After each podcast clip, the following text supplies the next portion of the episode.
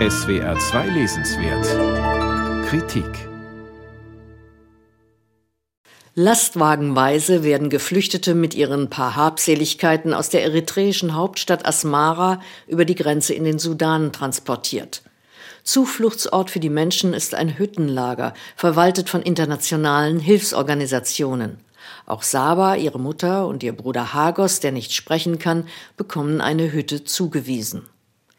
Feinfühlig, geradezu poetisch spinnt Suleiman Adonia seine Geschichte vom Leben im Lager. Als Kind gehörte er ab Mitte der 1970er Jahre selbst zu den eritreischen Geflüchteten, von denen er in seinem Roman Schweigen ist meine Muttersprache erzählt. Der erschöpfende Alltag, das Elend von Leben und Tod, das bizarre Regime der ausländischen Helfer, die kein Interesse an Initiativen der Geflüchteten zeigen, das Freiluftklo auf dem Feld, über all das schreibt Suleiman Adonia mit sanften Worten, aber ohne Schönfärberei und ohne Verharmlosung. Die in einem solchen Lager allgegenwärtige Gewalt ist spürbar, doch Saba und ihr Bruder Hagos lassen sich davon nicht einschüchtern und nicht beherrschen.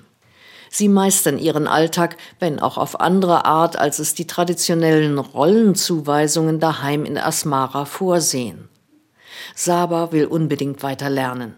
Sie will studieren und Ärztin werden. Aber im Lager gibt es nicht einmal Schulunterricht.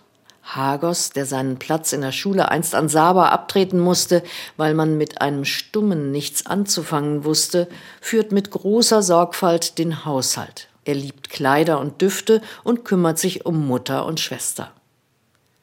Der Ausbruch aus der Enge weiblicher Rollenzuweisungen hat Saba bereits schwere Verletzungen eingebracht durch die Mutter und die Hebamme, die mit harter Hand für die Einhaltung traditioneller Geschlechtermuster sorgen wollen. Auch Hagos zarte Lebensweise stößt auf Unverständnis, aber anders als seine Schwester tasten sie ihn nicht an. Die Geschwister sind einander sehr zugetan. Sie schlafen in der Hütte auf einer gemeinsamen Decke. Auch das führt zu falschen Vorstellungen von ihrem Verhältnis, zu Ablehnung und Aggression. Geschlechterrollen und selbstbestimmte Sexualität. Ein Flüchtlingslager ist sicherlich ein ungewöhnlicher Ort, um solch einen Stoff literarisch zu bearbeiten. Suleiman Adonia wird hier zum Märchenerzähler, dem die Wirklichkeit keine Grenzen aufzwingen kann.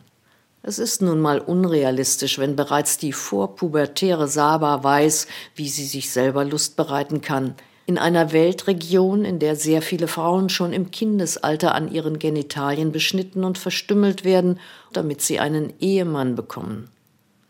Der stumme Hagos wiederum, dem viele ein Leben in Einsamkeit und ohne Liebe prophezeien, findet die große Liebe. Es ist ein Mann. Und das, obwohl Homosexualität im Sudan und in Eritrea gleichermaßen verboten ist und verfolgt wird. Aber im Märchen ist alles möglich. Adonias Hohelied auf sexuelle Selbstbestimmung ist mit ebenso leichter Hand geschrieben wie seine Schilderungen des Lagerlebens. Nicht explizite Passagen, sondern zarte Andeutungen schaffen ein dennoch oder gerade deshalb stimmiges Bild von beidem. Der Härte des Flüchtlingslagers und der Schönheit und Erfüllung körperlicher Nähe. Nur manchmal stößt die Fantasie des Autors an Grenzen. Stereotype Rollen ohne märchenhafte Veränderungen schreibt er vor allem zwei älteren Frauen auf den Leib, der Mutter und der Hebamme.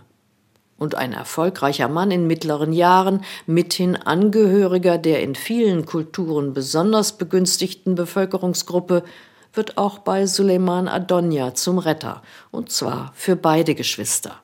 Schweigen ist meine Muttersprache ist ein ungewöhnlicher Roman, der seine beiden großen Themen Leben im Flüchtlingslager und selbstbestimmte Liebe auf märchenhafte Weise zusammenführt.